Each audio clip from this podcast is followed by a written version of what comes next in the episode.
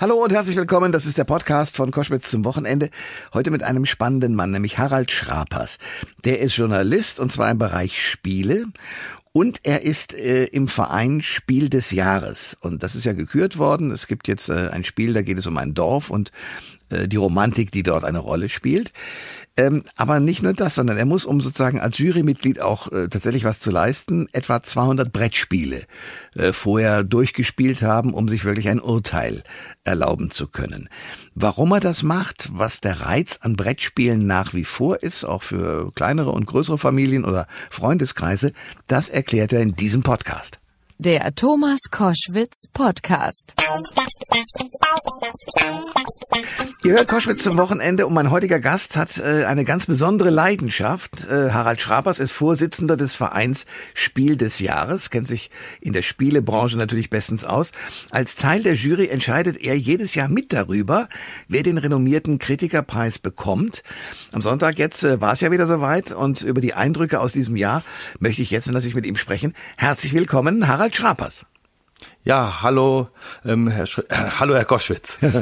ähm, lassen Sie uns erstmal über das Aktuelle sprechen. Also am Sonntag war ja die große Preisverleihung ähm, und äh, in diesem Jahr darf sich ein Spiel, glaube ich, als Spiel des Jahres bezeichnen, was irgendwie mit einem Dorf zu tun hat. Soweit habe ich es verstanden. Ja, Dorfromantik sogar. Ne? Ja. Es ist auch es ist ein bisschen so, wie es heißt, das Spiel. Also es ist äh, so ein bisschen idyllisch, was wir auf den Tisch legen. Und äh, vielleicht passt es ja ein bisschen in der Zeit, in diese Zeit, wo es so ein bisschen entschleunigt ähm, ist, weil man sitzt wirklich sehr gemütlich zusammen und ähm, rätselt, knobelt, äh, wie die Teile von diesem Dorf, also Dorf, ähm, die Getreidefelder, die Flüsse zusammengelegt werden, kriegt Punkte und findet in der Schachtel dann, wenn man viele Punkte erreicht, dann neue Aufgaben. Es sind nämlich noch mehr Schachteln in der großen Schachtel drin und das ist ganz toll, weil dann findet man neue Teile, neue Regeln, neue Herausforderungen und das ist eine Sache, die riesig Spaß macht. Okay, das heißt, ähm, äh, nur damit ich es richtig verstehe, es ist nicht so wie, wie, was weiß ich, irgendein Puzzle, was man zusammenlegt, wo klar ist, okay, wenn da ein Fluss ist in der Mitte, dann muss da der Fluss dran passen, sondern es ist mit Aufgaben verbunden. Und was, wie sind diese Aufgaben? Ja, die Aufgaben äh, sind äh, dahingehend, dass äh, ich eine Aufgabe kriege, das Dorf muss genau sechs Teile groß werden und äh, dann versuche ich das zu legen und muss gleichzeitig noch drei andere Aufgaben auch erfüllen. Also zum Beispiel der Fluss muss äh, vier Teile lang sein und beim Fluss müssen die Teile wirklich richtig gut passen, wie ein Puzzle. Mhm. Ähm, und äh, beim Getreidefeld vielleicht äh, sind es nur ähm, äh, fünf Teile, äh, die zusammengelegt werden müssen. Das versuche ich mehr oder weniger gleichzeitig und möglichst schnell zu erreichen, weil wenn der eine Stapel mit den Plättchen alle ist, ist Schluss und dann ist die Endabrechnung und deswegen muss man die Aufgaben möglichst früh äh, fertig kriegen. Wie viele Leute können da zusammen spielen?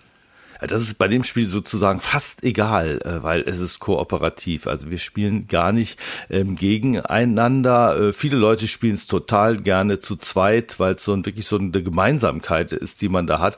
Aber viele denken auch, äh, wenn mehr Leute mit puzzeln, so blöd ist der Vergleich gar nicht, äh, dann sieht man, gerade wenn es schwerer wird, das Spiel wird nämlich immer schwerer mit äh, jeder Herausforderung, es kommen neue Schachteln dazu, neue Aufgaben, äh, kann man auch was übersehen. Und dann sehen dann ja sechs Augen, acht Augen mehr. Und da kann man sich dann schön absprechen, ach, ich habe da noch eine Idee oder ich mache da etwas, das ist dann für jede Gruppengröße gut geeignet. Also das Spiel des Jahres in diesem Jahr 2023 heißt Dorfidylle.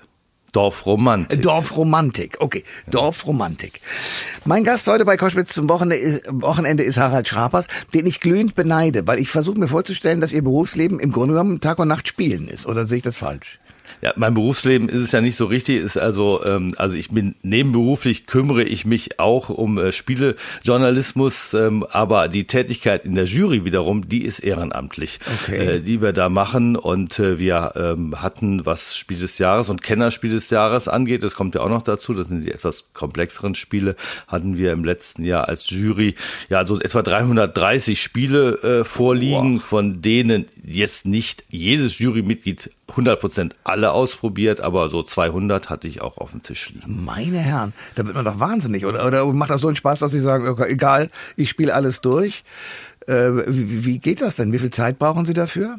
Das ist sehr unterschiedlich. Also es macht riesig Spaß, gerade bei den guten Spielen. Es sind manchmal nicht so gute dabei, macht nicht ganz so viel Spaß. Das ja. stimmt natürlich auch, aber die Qualität ist inzwischen durchgängig äh, ziemlich gut. Und es gibt Spiele, sehr viele von den Spielen äh, spiele ich dann ja auch wirklich nur einmal, weil letztlich als Juryspiel des Jahres äh, wollen wir am Ende ja nur die fünf Prozent Besten rausfinden. Mhm. Ähm, und es gibt ja noch eine Empfehlungsliste, deswegen also nicht nur ein Spiel, sondern schon ein paar mehr.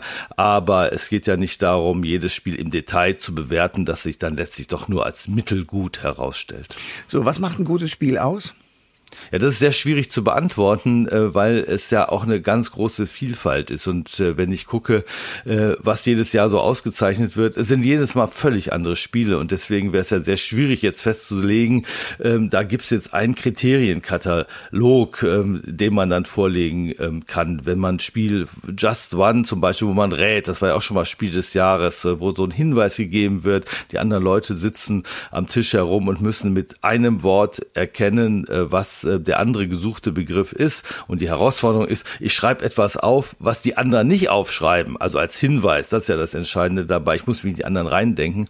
Da merke ich, das ist ja schon wieder ein ganz anderes Spiel als ein Dorfromantik. Ja, aber es hat was zu tun mit offenbar immer ähm, ich spielerischen Teilen und Intelligenzteilen.